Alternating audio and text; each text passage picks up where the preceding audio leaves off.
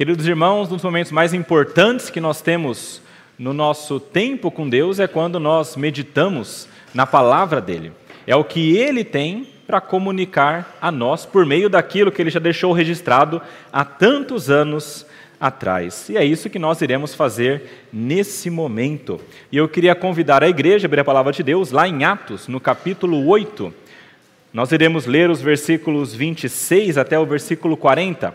Mas antes de lermos, eu queria apenas lembrar os irmãos o que é que está acontecendo neste tempo aqui em Atos, lembrando que a nossa série de sermões é a respeito de como que os primeiros cristãos pregaram a palavra de Deus. Como que aqueles homens, os apóstolos, aqueles que vieram depois também, toda a igreja colocava a palavra de Deus para que os outros ouvissem. Como que era o evangelismo? Quais eram as palavras? Qual era a disposição do coração? O que é que Deus fazia para tudo isso acontecer?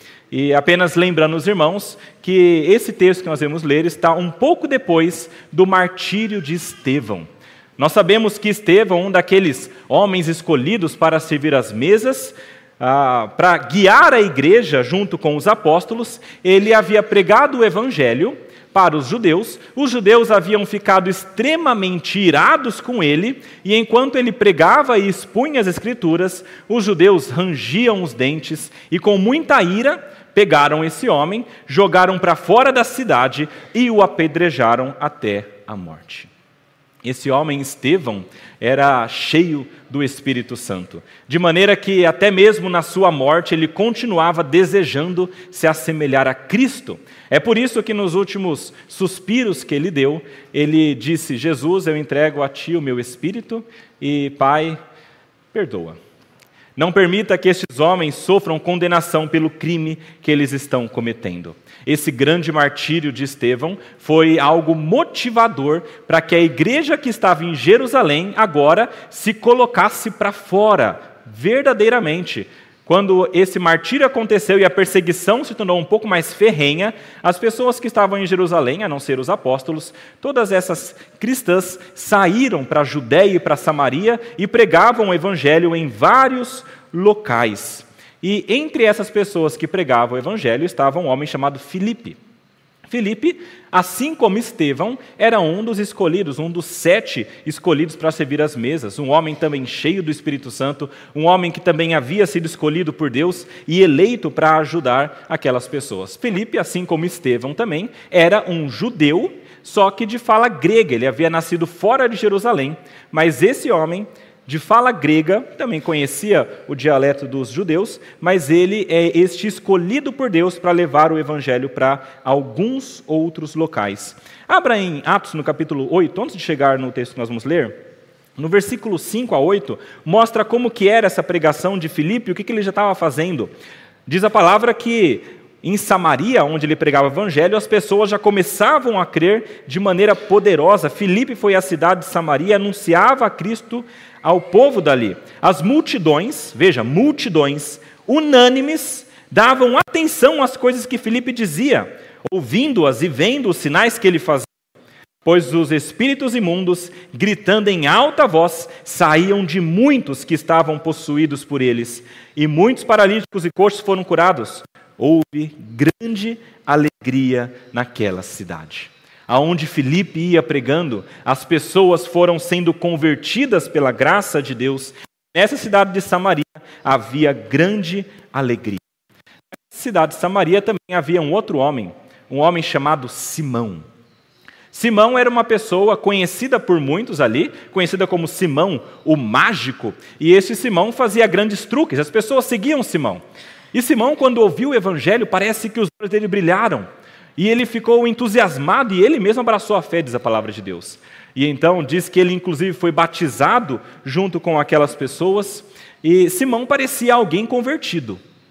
No entanto, um pouquinho depois, quando Pedro e João foram para Samaria para orar por aqueles homens e por o Espírito Santo descer sobre aquelas pessoas, Simão, o mágico, olhou para aquilo e ficou impressionado com o poder de Deus.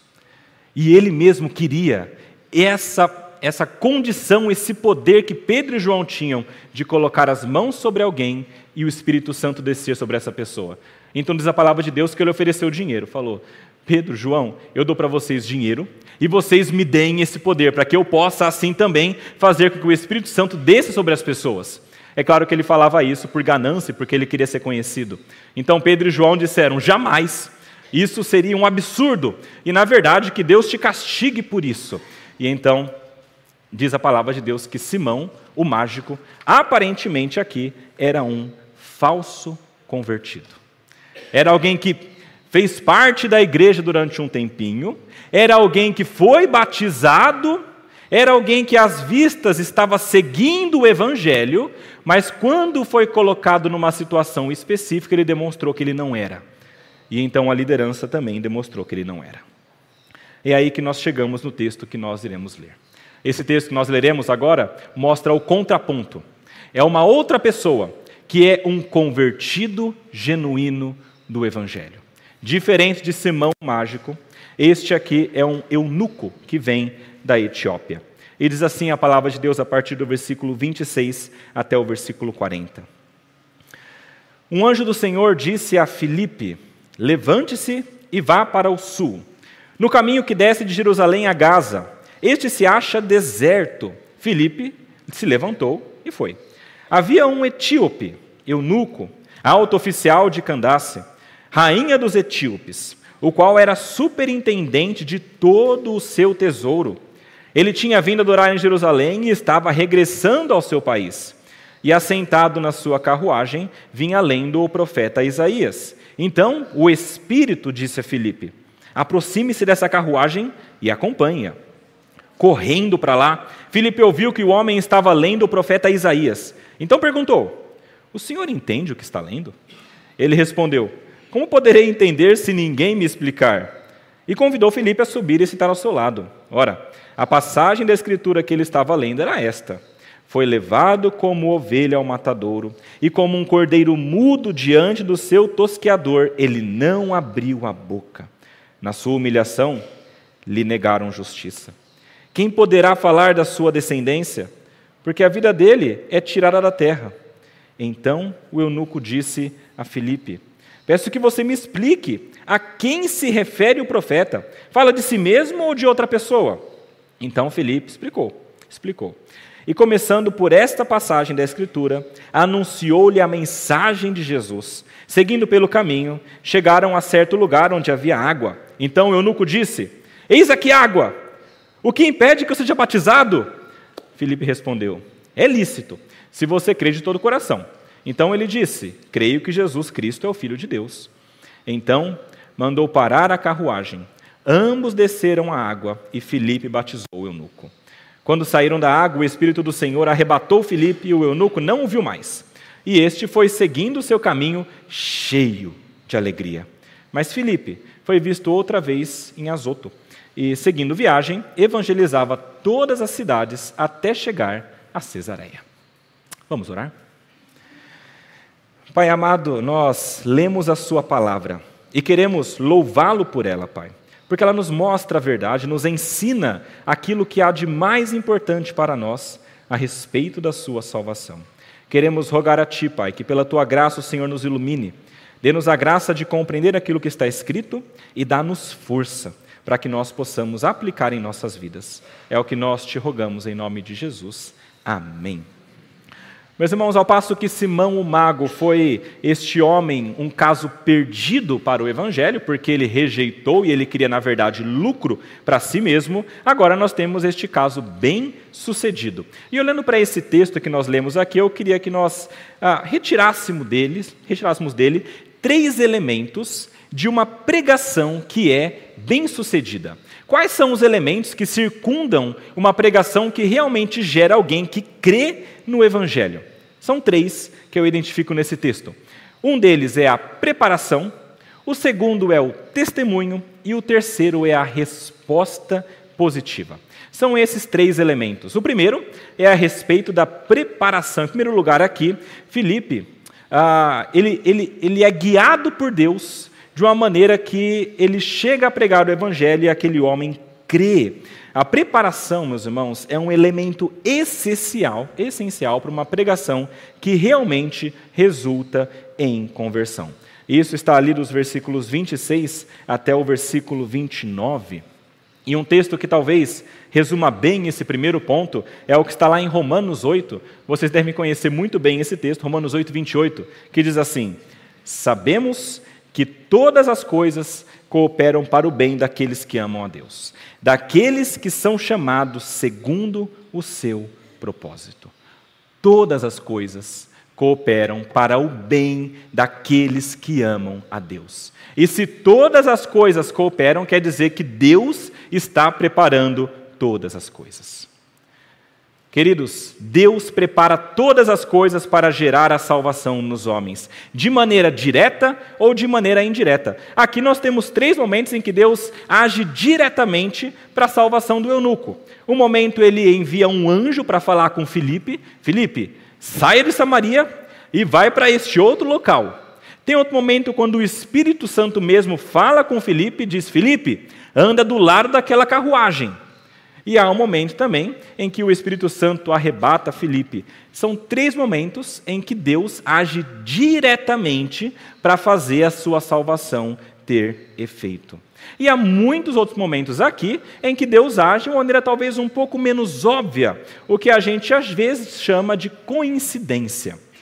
A nossa vida é cheia dessas momentos em que Deus está agindo, fazendo aquilo que Ele quer, aquilo que Ele deseja, alcançando o seu plano final, e nós muitas vezes nem percebemos. Essas são as vezes em que a palavra de Deus nos diz que Deus está agindo e nós comumente chamamos de providência. É a providência divina agindo para que as pessoas sejam salvas.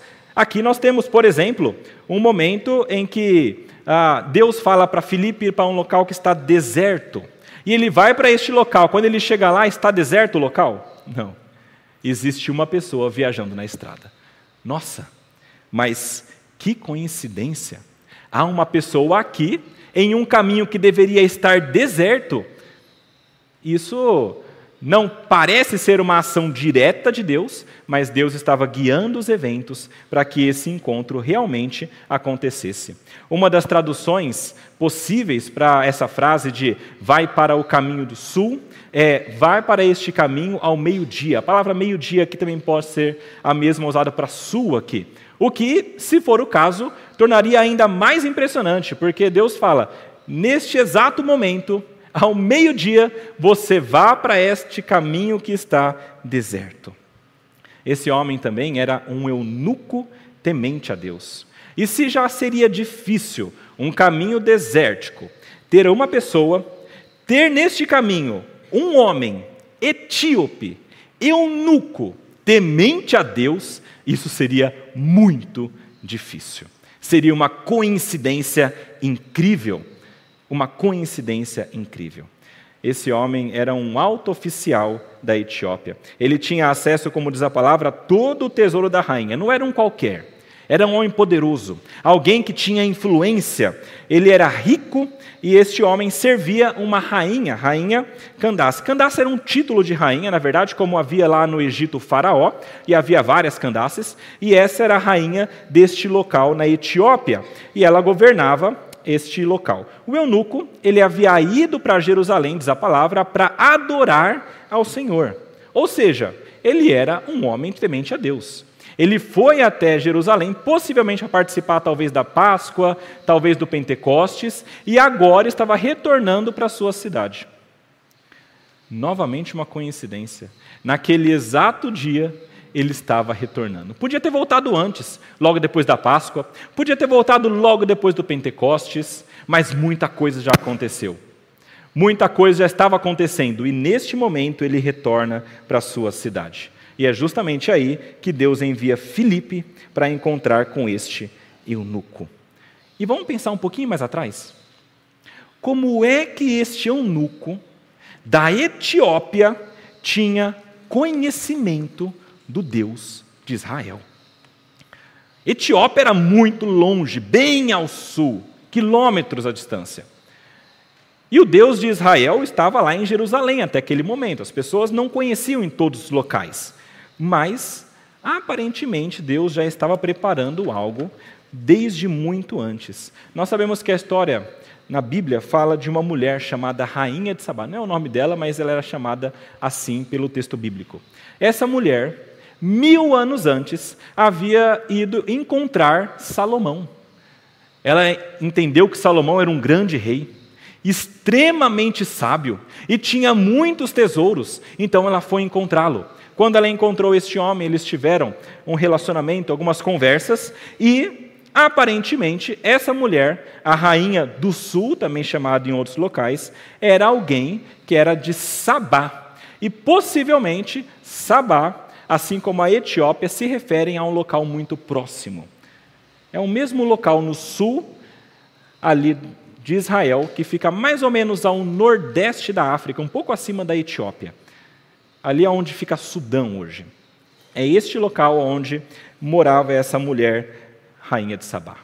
Queridos, mil anos antes, Deus já havia enviado uma mulher, a rainha de Sabá, para encontrar Salomão e retornar com o conhecimento de Deus. E a gente não sabe como que foi este toda a intercorrência nestes mil anos, mas de alguma maneira o conhecimento de Deus chegou até este etíope. E não apenas chegou até ele, mas ele se dobrou a esse conhecimento. E ele passou a buscar a este Deus de Israel. Meus irmãos, Deus prepara todas as coisas para gerar a salvação.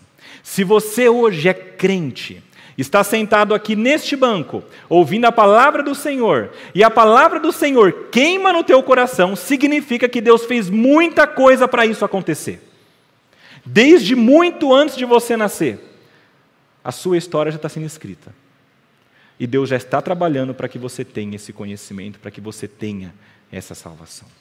E isso é só porque Deus é poderoso e age de maneira poderosa, direta ou indiretamente. Queridos, se foi esse o caso, então aqui nós vemos que há mil anos Deus já estava trabalhando na conversão desse homem. E veja mais uma coincidência: quando Felipe chega naquela carruagem, aquele homem podia estar dormindo para chegar logo, ele podia estar cantando, ele podia estar jogando alguma coisa, ele podia estar conversando com o que estava levando ele, ele podia estar fazendo um monte de coisa, mas ele estava lendo a Bíblia. E não só lendo a Bíblia, ele estava lendo um texto específico. O texto é Isaías 53. Irmãos, se você tivesse de pedir a Deus para que alguém estivesse lendo a Bíblia para você poder evangelizá-lo, qual texto que você escolheria? Eu tenho plena certeza que Isaías 53 é um dos principais. Isaías 53, se não for o principal, é um dos principais textos que apontam para Jesus, de maneira muito clara. Esse homem estava lendo o rolo de Isaías em voz alta, o que era costume da época, e então Filipe chega àquele local, ouve isso e utiliza essa leitura dele para pregar o evangelho. Esse é o plano de Deus. É impressionante tudo aquilo que ele vai fazendo para que o seu povo seja salvo tudo aquilo que ele está fazendo, de bom e de ruim. Novamente, pensa na sua vida. Tira tudo de ruim que aconteceu na sua vida. E agora se pergunte: será que você estaria perto de Deus? Todas as coisas cooperam para que aqueles que são de Deus sejam salvos. E o plano de Deus, apesar de ser às vezes incompreensível, é sempre o melhor. Esse aqui parecia loucura. Porque veja, Filipe estava pregando em Samaria, multidões estavam vindo ouvi-lo, multidões estavam sendo convertidas, pessoas estavam sendo libertas. Se você fosse um pregador desse, no local desse, o que, que você faria? Meu Deus, eu vou continuar porque está funcionando. Se você fosse a igreja que enviou esse homem, você ia fazer o quê? Continua aí, eu vou te sustentar, mas prega. E então Deus faz uma coisa diferente. Ele fala: Felipe, sai da Samaria e vai para este caminho deserto. Ou seja, sai de onde tem um monte de gente que está ouvindo o evangelho e se convertendo e vai para um local que não tem ninguém. Isso aqui talvez nos ouvidos de Filipe tenha soado um pouco estranho, mas ele foi. E nós vemos que Deus tinha um plano sendo desenhado para que as pessoas que ele queria chegassem ao Evangelho. Deus estava cumprindo um plano maior. Tem um texto bíblico que fala sobre isso, é lá em Isaías também. Ele diz: é, nós conhecemos, é Deus falando, os meus pensamentos não são os pensamentos de vocês, os caminhos de vocês não são os caminhos do Senhor, porque assim como os céus são mais altos do que a terra, assim os meus caminhos são mais altos do que os seus caminhos, e os meus pensamentos são mais altos do que os pensamentos de vocês. Deus tem um plano e um pensamento que está muito acima daquilo que nós podemos compreender. Porque Ele é um Deus todo-poderoso e onisciente. Sabe aonde está registrado isso? Isaías 55, versículos 8 a 9. Um pouquinho depois de Isaías 53.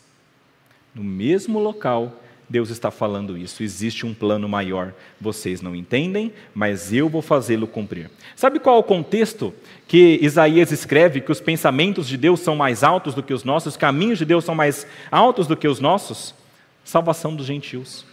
Isaías 55, ele fala sobre isso, versículo 1: Todos vocês que têm sede, venham às águas, e vocês que não têm dinheiro, venham, comprem e comam. Sim, venham e comprem, sem dinheiro e sem preço, vinho e leite. No versículo 5 ele fala: Eis que você chamará uma nação que você não conhece, e uma nação que nunca o conheceu virá correndo para junto de você, por causa do Senhor, seu Deus, e do Santo de Israel, porque este glorificou.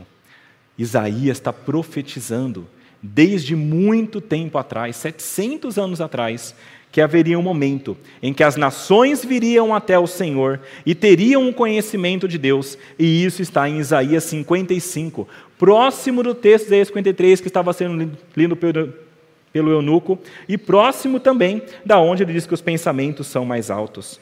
E sabe quem escreveu uma coisa muito similar, inspirado nesse mesmo texto? Paulo. Nós lemos aqui. Romanos 11, 33. Ó profundidade da riqueza, tanto da sabedoria como do conhecimento de Deus, quão insondáveis são os seus juízos e quão inescrutáveis os seus caminhos. A gente tenta compreender, mas a nossa mente não alcança tudo aquilo que o Senhor está fazendo. E sabe qual era o contexto de Paulo para escrever isso? Salvação dos judeus e dos gentios. Meus irmãos, Deus tem um plano de salvar o povo dele. Esse plano ele está cumprindo desde o início da história. E enquanto ele faz isso, ele utiliza a igreja. E ele faz de uma maneira que nós não conseguimos compreender perfeitamente tudo o que está sendo feito. A gente não consegue ligar todos os eventos, os eventos bons na nossa visão, os eventos, os eventos ruins na nossa visão, tudo isso foge à nossa compreensão, mas uma coisa está certa: Deus está salvando. E isso aqui, Jesus mesmo disse lá em Atos, no capítulo 1, versículo 8: Nós vamos salvar todos os tipos de pessoas. Atos 1, versículo 8, Jesus fala assim: Recebereis poder ao descer sobre vós o Espírito Santo, e sereis minhas testemunhas, tanto em Jerusalém, como em toda a Judéia e Samaria, e até os confins da terra. É esse plano de Deus, desde o início da história que estava se desenrolando, que Jesus agora deixa muito claro que está para acontecer, e eles receberam o poder do Espírito Santo para fazer isso acontecer, e nesse momento está acontecendo. Veja, Atos 1:8 fala que seriam alcançados pessoas de Jerusalém, isso aconteceu, dia de Pentecostes. Pedro pregou a palavra, 3 mil pessoas se converteram, depois 2 mil pessoas se converteram, Jerusalém estava cheia de pessoas convertidas. Judéia e Samaria, Estevão morreu, os homens da igreja, as pessoas da igreja foram embora de Jerusalém e pregaram o evangelho, Filipe era uma delas, e foram alcançados pessoas de Judéia e pessoas da Samaria. Isso foi confirmado depois com Pedro e João, que foram lá, oraram sobre aquelas pessoas, o Espírito Santo desceu sobre elas. Deus estava alcançando Jerusalém, Judéia e Samaria. Mas o que dizer agora dos confins da terra? Aonde são os confins da terra? Muitas vezes, quando nós olhamos para essa expressão, nós ligamos o momento em que Paulo vai até Roma e dá testemunho lá em Roma, inclusive para as pessoas mais poderosas do mundo. De fato, ali ele está pregando nos confins da terra. Mas sabe um outro local que era conhecido por ser os confins da terra? Etiópia. Interessante isso. O mundo conhecido daquele, daquele tempo entendia que Roma, de fato, era o grande extremo para cá, mas havia também um grande reino no sul. Esse grande reino do sul seria o outro extremo, também os confins da terra. E quando Deus está, está deixando este homem, eunuco, da Etiópia, ouvir o evangelho e ser convertido, ele está fazendo com que, mais uma vez, o seu plano se cumpra, de alcançar, inclusive, até os confins da terra. Isso fica mais evidente ainda lá em Atos, no capítulo 10, quando Pedro vai pregar para Cornélio, que também é um grego, um gentil, e também ouve a palavra e ele é convertido. Mas veja, qual é o ponto aqui, meus irmãos? Todas as coisas estão cooperando para que a salvação ocorra. Lá em Gálatas, no capítulo 4, versículo 4, mostra para nós que, inclusive, e especialmente, a vinda de Cristo foi extremamente planejada. Gálatas 4,4 fala assim: Vindo, porém, a plenitude dos tempos, o momento do tempo em que tudo se chegaria à sua completude, Deus enviou o seu filho, nascido de mulher. O que é essa plenitude dos tempos? Senão o momento ideal para que Jesus nascesse. Nem um pouquinho antes, nem um pouquinho depois. Momento em que a palavra do Antigo Testamento tinha sido dada já para o povo de Israel, já havia uma religião que apontava para Cristo. Momento em que os gregos dominavam culturalmente, então havia uma língua que poderia ser falada e o evangelho poderia ser pregado. Inclusive, o Antigo Testamento aqui já era traduzido para o grego, é a Septuaginta. E este grego já era usado para a expansão da palavra de Deus. E também havia um povo que governava sobre todos, que era Roma. Mas Roma era importante, mas é claro que era. A grande Pax Romana. Era um tempo possível de grandes viagens em que não havia impossibilidade de pessoas pararem você no caminho para te matar o tempo todo, porque havia os romanos trazendo ordem. Veja, uma religião que apontava para Cristo, uma língua para que todos ouvissem e uma possibilidade física geográfica para que o evangelho chegasse a todos os locais. Plenitude dos tempos. Deus estava guiando todas as coisas. E, meus irmãos, para que a palavra de Deus, o Evangelho, chegue em cada pessoa, ele não guia apenas os eventos grandiosos do mundo, mas ele guia cada evento e ele também prepara os corações. Lembra? O primeiro elemento de uma pregação que gera frutos é a preparação. E o coração daquele homem estava preparado. Isso aqui nos lembra da parábola do semeador, não é? Quando o semeador sai a semear, Jesus fala, ele joga as sementes, que são sementes do Evangelho, e essas sementes caem em quatro solos diferentes. Um desses solos é o solo que é terra batida. O Evangelho nem entra, o inimigo já vem, rouba, ele não tem o conhecimento, não gera nenhum tipo de, de fruto. Um outro tipo de solo é o solo das rochas. Então, parece que germina um pouco essa, esse evangelho e começa a crescer, mas ele não cria raiz porque as rochas representam as dificuldades deste mundo. O outro tipo de solo é o tipo de solo que há alguns, alguns espinhos crescendo. E então a semente cai ali, ela gera uma raiz, ela começa a crescer, mas quando ela começa a crescer, ela é sufocada pelos espinhos. Esses espinhos são as coisas boas deste mundo, os cuidados deste mundo. Três tipos de solo, três tipos de coração, nenhum deles frutificou mas tem um solo bom. O quarto solo, 25%. Este quarto solo é bom, é terra boa, nutrida, fofa. Quando cai o evangelho, ele começa a germinar. Depois de um tempo, ele começa a crescer. E depois de mais um tempo, começa a gerar frutos. O coração desse homem já estava preparado por Deus. E é assim que funciona com cada um que é convertido. Deus prepara o coração e então ele envia alguém para falar do Evangelho. E é por isso que nós chegamos ao segundo ponto aqui. Além da preparação, é necessário testemunho. O testemunho é necessário para que haja de fato uma conversão verdadeira. Isso aqui está do versículo 30 até o versículo 35 Uh, um bom versículo também para nós sintetizarmos este ponto é Romanos 10, versículos 16 e 17. Lá em Romanos, Paulo escreve assim: que Isaías diz: Senhor, quem creu em nossa pregação? E assim, a fé vem pelo ouvir e o ouvir da palavra de Cristo. Paulo, aqui novamente citando Isaías, perceberam que Romanos e Isaías estão caminhando muito juntos com essa porção aqui da Escritura. Paulo diz muito claramente: a fé vem pelo ouvir da palavra de Cristo. Meus irmãos, a palavra de Deus só vai gerar os frutos no coração de alguém se ela for exposta. É só se alguém ouvir essa palavra que ele vai de fato ter fé. E ele só vai ouvir se a igreja pregar. Porque a pregação do evangelho é função da igreja. Única e exclusivamente da igreja. Quando eu falo igreja, eu não estou falando da instituição que nós estamos aqui hoje. Eu estou falando do corpo de irmãos salvos por Cristo. Cada um de nós tem essa função. Jesus já mandou lá atrás: ide por todo mundo, pregai o evangelho a toda criatura, batizando-os. Ensina tudo o que eles têm que saber sobre o evangelho. Essa é a ordem de Cristo. Ele manda a igreja pregar. E a igreja deveria fazer isso. E isso fica muito claro para nós aqui, porque, olha só, Deus envia um anjo para falar com Filipe. Depois o Espírito Santo fala com Felipe. E aí talvez nós pensemos: poxa Deus, não podia mandar logo o anjo e o Espírito para falar com o eunuco de uma vez?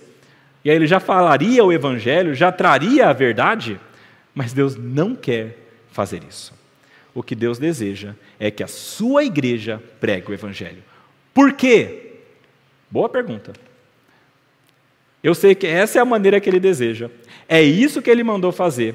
Se ele pudesse se ele quisesse salvar de outra maneira, salvaria? Salva, claro, ele faz o que ele quiser. Mas o que ele escolheu foi cada um de nós para pregar o Evangelho.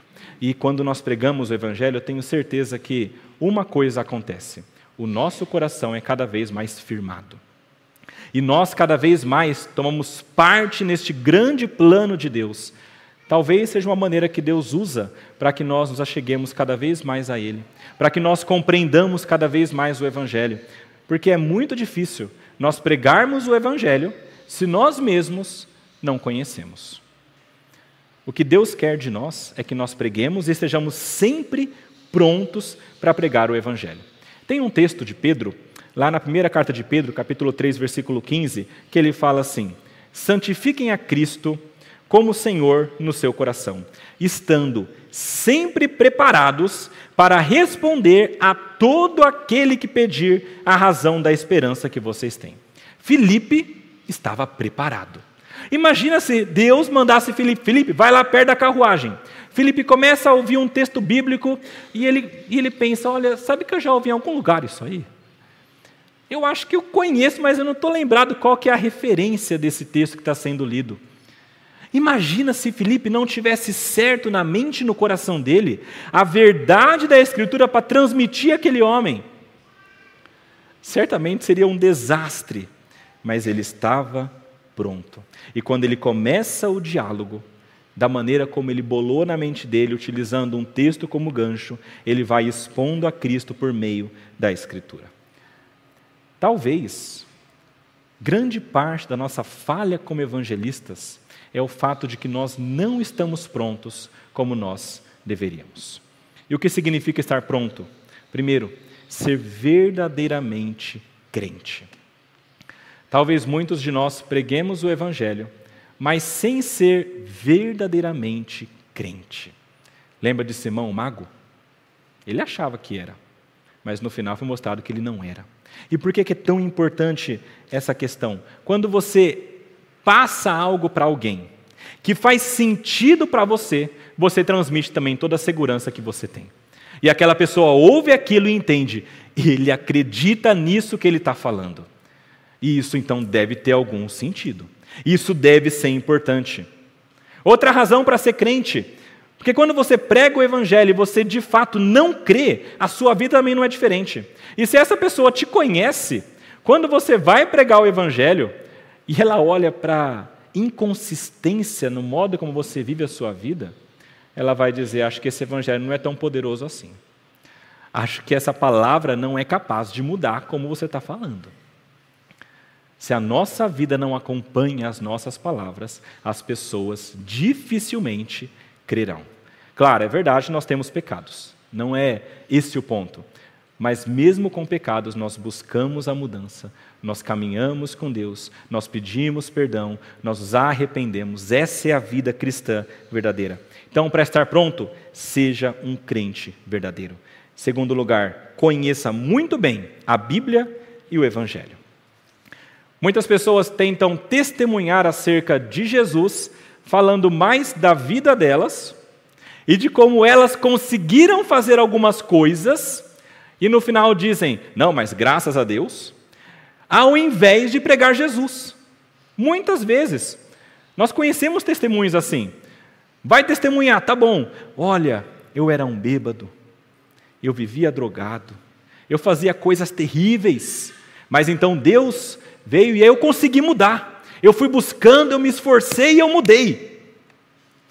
Isso é bom. Mas como aconteceu tudo isso? O ponto principal é Jesus. Jesus precisa ser o centro da nossa pregação. O Evangelho é isso, é o que Jesus é, é quem Ele é, é o poder dele, é quem nós somos, pecadores caminhando para o inferno, é o que ele fez por nós, morreu naquela cruz, o sangue foi derramado, pagou pelos nossos pecados, a cruz que era nossa foi nele, o castigo que era para nós caiu sobre ele, e aquele inferno que nós merecíamos, ele sofreu por nós. Isso é o Evangelho. E quando ele faz isso, ele oferece para todos aqueles que creem. E quem crê não será confundido. Quem crer com o coração, confessar com os lábios, este está salvo. Conhecer muito bem o Evangelho, conhecer muito bem a Bíblia. Quando nós não conhecemos, certamente as pessoas percebem e nós perdemos grandes oportunidades. E veja só, se você já perdeu grandes oportunidades de pregar o Evangelho, quando Deus te deu a grande possibilidade de fazê-lo, isso está na tua conta. Mas eu não conhecia suficientemente na tua conta por não ter estudado e aprendido. Nós precisamos nos debruçar na Bíblia, aprender o que está escrito, nos debruçarmos diante da palavra de Deus aprendermos o que Deus quer para nós, conhecermos o Evangelho, nos entregarmos de corpo e alma a isso e então aproveitar cada oportunidade para pregar o Evangelho de Deus. É isso o que Deus espera de nós. Senão, talvez o diálogo de Filipe fosse mais ou menos assim, ao lado da carruagem: Olha, Jesus salva. É mesmo, mas do quê? Dos pecados. Como é que você sabe? Está na Bíblia. Aonde? Eu não sei, mas eu sei que está lá. Acredita. Entrega sua vida para isso. Jamais. As pessoas só crerão se de fato nós conhecermos o que a palavra de Deus diz. E em terceiro lugar, para estarmos prontos, naquele momento nós precisamos ouvir e sermos sensíveis a outra pessoa, aquela pessoa que está ouvindo a palavra de Deus. Felipe ouviu o eunuco lendo Isaías e aproveitou aquilo que estava sendo dito. Ele ofereceu ajuda para aquele homem. Talvez um dos nossos grandes erros quando nós evangelizamos é o fato de que nós nem nos importamos com a pessoa que está ouvindo. O que nós temos ali é um script, né? É isso aqui. Nós somos pecadores, Jesus salva e Ouça o que a pessoa está dizendo, ouça as dificuldades que ela tem, ouça o tipo de vida que ela está vivendo, ouça. Aprenda um pouquinho sobre a pessoa que está ouvindo. E se você souber o que ele está passando, você pode, assim como Felipe fez, pegar aquele momento, aquela situação e começar a oferecer a resposta do Evangelho. As pessoas têm várias motivações diferentes, inclusive para chegar à crença do Evangelho. Tem pessoas que esbarram para chegar à crença do Evangelho porque elas esbarram no problema do mal. É, o, o, o, grande dilema, o paradoxo de Epicuro, por exemplo. Não, mas se Deus é bom, como é que tem mal no mundo? Eu não creio, sou um ateu. Tem pessoas que creem que são boas o suficiente, então não precisa de Jesus. Não adianta pregar o evangelho para quem acha que não precisa de salvação. Você tem que ouvir aquela pessoa para saber o que você vai dizer para essa pessoa. Tem pessoas que não creem nem em Deus e nem na Bíblia. E aí você precisa saber como que Deus quer que você haja nessa, nessa vida. E veja, a palavra de Deus é poderosa. E ela não é poderosa porque alguém crê ou não. Ela é poderosa porque ela é. Mesmo que a pessoa não creia, quando você expõe a palavra de Deus como uma espada, ela pode entrar no mais íntimo daquela alma e demonstrar os pensamentos, discernir o que está ali dentro e trazer à tona aquilo que Deus quer curar. O diálogo de Felipe com o eunuco foi mais ou menos assim. Ele perguntou: Você entende o que você está lendo? Esse texto aqui não é tão simples. É um texto de profecia de Isaías. Quem já leu Isaías sabe como é que é. Você lê, lê, isso aqui diz respeito ao tempo, isso aqui fala sobre o futuro, isso aqui se refere a Israel, o que, que é isso aqui? Tem várias interpretações. E ele fala: como é que eu vou compreender se ninguém me ensinar? E não é possível. Não é possível alguém compreender um texto bíblico assim. Isso porque a palavra de Deus só é compreendida verdadeiramente por meio da iluminação do Espírito Santo. Quem tem o Espírito Santo compreende bem o que está na Bíblia. Quem não tem, dificilmente vai chegar a esse conhecimento. A chave para conhecer a Bíblia é Jesus. Se você não souber que Jesus está em Isaías 53, você não tem a chave hermenêutica para compreender todas essas coisas. Você precisa de alguém para te mostrar o caminho. É mais uma evidência para a necessidade de pessoas pregando o Evangelho. Alguém pode ser convertido lendo a Bíblia por si só? Pode, claro, Deus pode fazer isso. Mas o que Ele quer é que nós preguemos e expliquemos todas as coisas que Ele tem ensinado.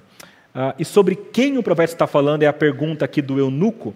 Esse texto aqui especificamente, meus irmãos, ele era discutido inclusive entre os judeus. Os judeus tinham a pergunta: Sobre quem Isaías está falando aqui? Sobre ele mesmo? Alguns achavam. Outros achavam que falava a respeito do povo de Israel como um todo. Então, o povo de Israel é o servo, o sofredor. E outros achavam que era o Messias. Eles estavam mais próximos. E então, quando Filipe ouve isso, ele aponta para Jesus. E, de novo, Isaías 53 é uma bola lançada ao alto para quem quer chutar. Fala que ele foi levado como ovelha ao matadouro, que não resistiu. Quem? Jesus. Alguns meses antes tinha acontecido. Como um cordeiro mudo, ele foi em silêncio, ele não resistiu, foi em silêncio diante do seu tosqueador, ele não abriu a boca. Na sua humilhação lhe negaram justiça. Ele estava sendo humilhado, ele era justo, mas foi negada essa justiça a ele. Quem poderá falar da sua descendência? Ele não teve filhos porque ele morreu cedo, porque a vida dele é tirada da terra. Tudo isso aqui, quando Felipe ouve, ele entrega para o eunuco. E quando o eunuco ouve isso, certamente faz sentido na mente dele. Ah, ele não usou somente esse texto, a palavra diz que ele começou com esse texto e ele foi caminhando com outros.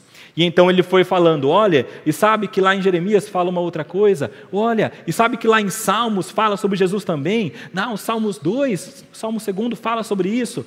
E ele começou a falar sobre a palavra de Deus e trazendo o conhecimento da Escritura para aquele homem que, pela graça de Deus, chegou ao conhecimento da Escritura, do Evangelho e foi convertido. A palavra de Deus é poderosa para salvar. Voltando de novo para Isaías, Olha só como Isaías está o tempo todo aqui. Isaías 55, no mesmo capítulo que fala sobre a salvação dos gentios, um pouco depois de falar que os caminhos são mais altos do que os seus, Isaías 55, de 10 a 11, um outro texto que nós conhecemos. Assim como a chuva e a neve descem dos céus e para lá não voltam, sem que primeiro reguem a terra e a fecundem e façam brotar, para dar semente ao semeador e pão ao que come. Versículo 11: Assim será a palavra que sair da minha boca. Não voltará para mim vazia, mas fará o que me apraz e prosperará naquilo para que a designei. A palavra que Deus utiliza, ela sempre vai alcançar o seu propósito. E ela vai alcançar sempre o Evangelho, um propósito duplo: salvação ou condenação. A palavra de Deus, o Evangelho, quando ele é pregado verdadeiramente, ele vai alcançar ou a salvação ou a condenação.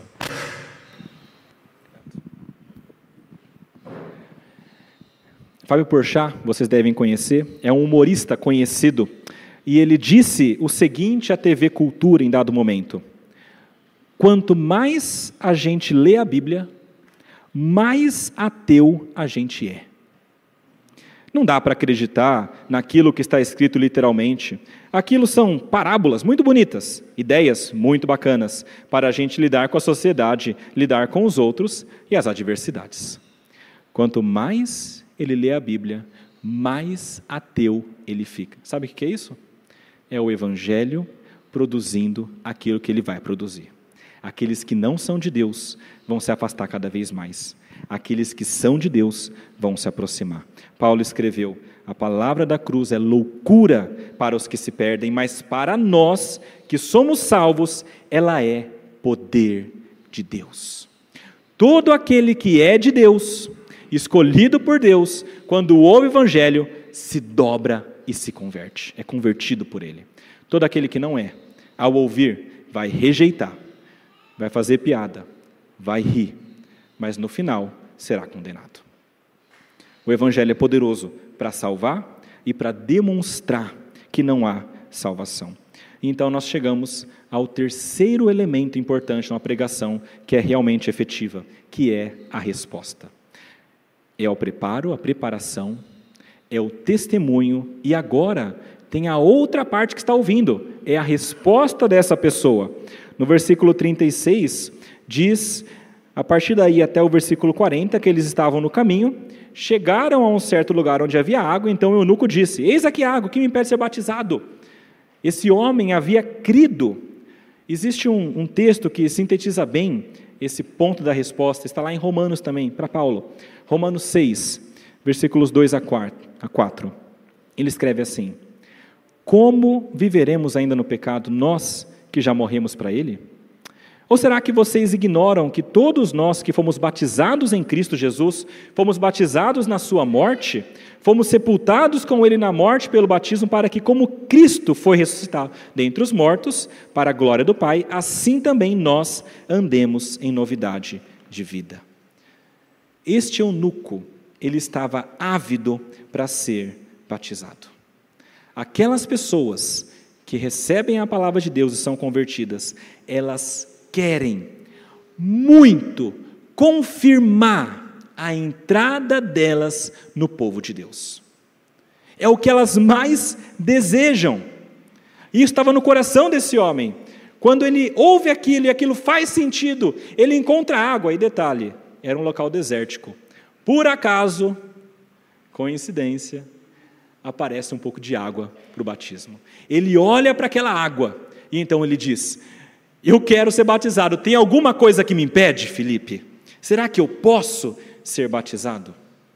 Essa avidez do eunuco é, é clara para nós. O batismo tem vários significados. Tem várias, várias questões embutidas no batismo, não dá nem para falar sobre todas elas. Mas uma das principais é o fato de que quem é batizado, ele é visivelmente colocado dentro e reconhecido como alguém do corpo de Cristo alguém que faz parte da família da aliança. Ele queria isso, demonstrar e confirmar que ele é parte do corpo, que ele é parte do povo. É o batismo aqui, de acordo com Paulo, aquilo que mostra que nós também fomos mortos com Cristo e também temos a nossa vida em Cristo. É o batismo. E aqui então, o eunuco ávido para ser batizado. E isso aqui é especialmente importante para o eunuco. A gente falou um pouquinho sobre esse homem, que ele era um alto oficial da Candace, lá da Etiópia, homem poderoso, mas não falamos sobre o fato de ser um eunuco. Um eunuco, meus irmãos, ele, desde muito tempo, a palavra eunuco se refere a alguém que foi castrado ou teve a, a sua genitália decepada para servir à corte. Eu sei, é terrível, terrível. Mas estes homens, eles eram muitas vezes utilizados para cuidar dos haréns dos reis. O rei tinha um harém cheio de mulheres, suas esposas, e ele colocava alguém para cuidar. Quem? Um homem. Mas é melhor que esse homem não tenha testosterona ou capacidade de reprodução. Então, que seja um eunuco. Então eles colocavam eunucos para cuidar dos haréns, mesmo porque se houvesse algum tipo de gravidez indesejada ali no meio, isso podia causar grandes e terríveis problemas para o império e, e para o reinado, certamente. Quem seria digno ah, de sentar no trono? E então havia os eunucos. Os eunucos, durante o tempo, eles começaram a atingir algumas posições dentro da corte, inclusive de alcançar algum prestígio. Então, eles tinham algumas outras funções também dentro da corte. E durante a história, eles foram adquirindo, inclusive, a, a condição de serem altos oficiais da corte em vários países. Inclusive, o nome eunuco, depois de um tempo, passou a se referir a alguém que é um alto oficial da corte, não necessariamente alguém que tenha sido castrado. Bom, mas esse eunuco aqui, será que ele é apenas um alto oficial? Ou será que ele é um eunuco, de fato, incapaz de reproduzir e que foi castrado? Eu creio, e me parece muito claro aqui, que ele era alguém que era um alto oficial e também era um eunuco castrado. Por que, que eu digo isso? Porque não faria sentido aqui Lucas escrever as duas coisas. Olha, ele é um alto oficial e é um eunuco. Seria redundante, é a mesma coisa. Mas então ele deixa claro, ele é um alto oficial, é, e ele também é um eunuco castrado. Por que é que isso é importante para nós? Qual que é a razão disso tudo? Nesse texto é muito importante, porque preste atenção nisso, os eunucos, desde o Antigo Testamento até naquele momento, eles não poderiam se tornar judeus prosélitos. Eles não poderiam entrar no templo e adorar a Deus. Deuteronômio, versículo 1 do capítulo 23 fala: Aquele a quem forem esmagados os testículos ou cortado o membro viril, não entrará na Assembleia do Senhor. Esse era um desses homens. E um homem que amava tanto a Deus e queria tanto fazer parte do povo de Deus, ele não poderia adorar no templo, mas ele foi até Jerusalém. Ele ficou aonde poderia, porque ele tinha o coração para Deus. E aqui, ele não poderia, até aquele momento, fazer parte do povo de Deus. E é por isso que é muito lindo o que acontece aqui. Em Cristo, todos podem fazer parte do povo de Deus, inclusive o eunuco. É por isso que, quando aparece a, o batismo, que seria a contraparte da circuncisão, ele olha para aquela água e fala: Tem alguma coisa que me impede agora? Ou será que eu posso ser batizado? E Felipe muito claramente mostra para ele: não tem nada mais. Você crê, você sabe que Cristo é teu Salvador, então você pode ser batizado. E você pode fazer parte dessa congregação dos salvos. Você pode fazer parte da igreja. E a alegria desse eunuco deve ter sido impressionante.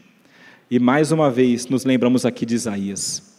Isaías 56, versículos 3 a 5, se cumprindo. O estrangeiro que tiver se unido ao Senhor não deve dizer: O Senhor certamente me excluirá do seu povo.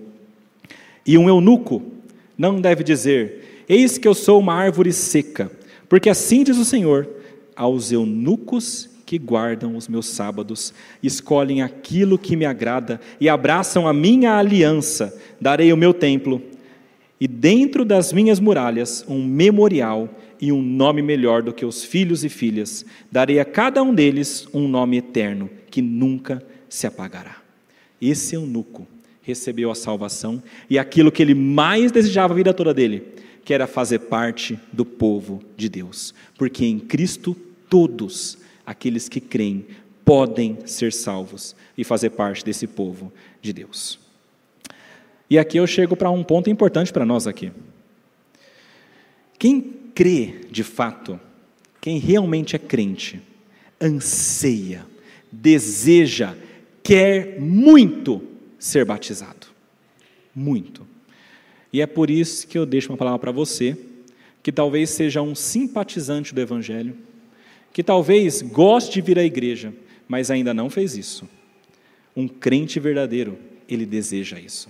Se você está aqui cinco, seis, sete anos, está na hora de fazer. Está na hora de demonstrar que você de fato é de Deus. Porque o fato de não desejar o batismo é um mau indicativo. Pense bem nisso. Quem é crente deseja batismo. Não é o batismo que salva, nós sabemos. O ladrão da cruz não foi batizado e foi salvo. mas é o batismo, ordinariamente, que demonstra que aquela pessoa faz parte do corpo de Cristo. E quem compreende esse evangelho, assim como o eunuco, além de ser batizado, ele também se alegra verdadeiramente. A palavra diz que quando Felipe foi levado e arrebatado pelo Senhor para outro local, ele foi seguindo o seu caminho, cheio de alegria.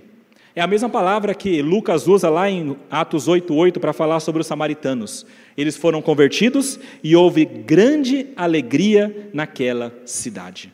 A grande alegria para aqueles que são salvos, inclusive e especialmente para esse homem que tanto queria isso.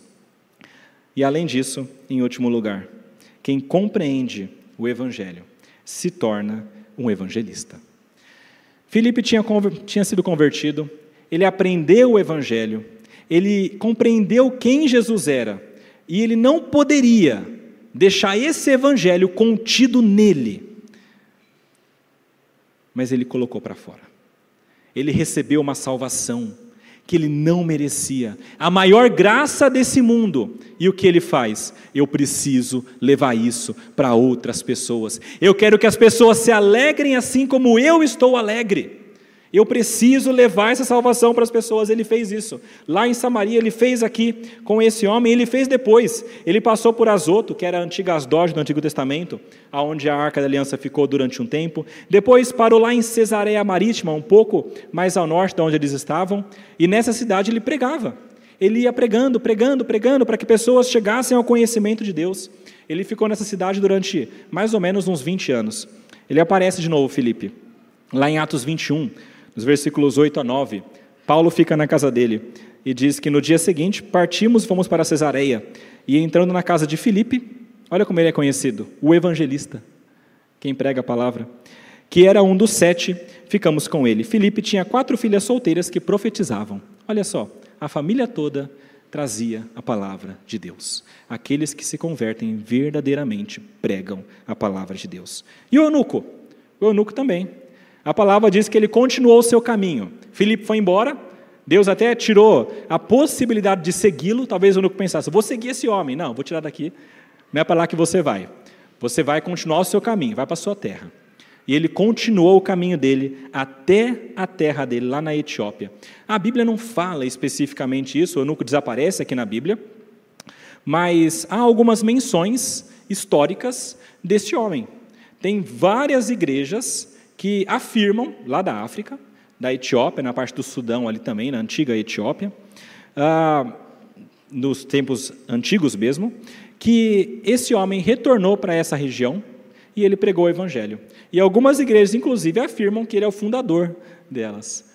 Se é verdade, se não é, é difícil saber, porque há várias histórias aqui. Mas uma coisa fica muito clara: esse homem, ele foi influente no local que ele retornou tanto que ele ficou conhecido, e tanto que o evangelho já era conhecido na região da Etiópia e ali do nordeste da África durante muito tempo, porque aquele homem tinha ido para lá. E mil anos antes, rainha de Sabá tinha ido para Jerusalém. E Deus estava cumprindo o seu grande plano.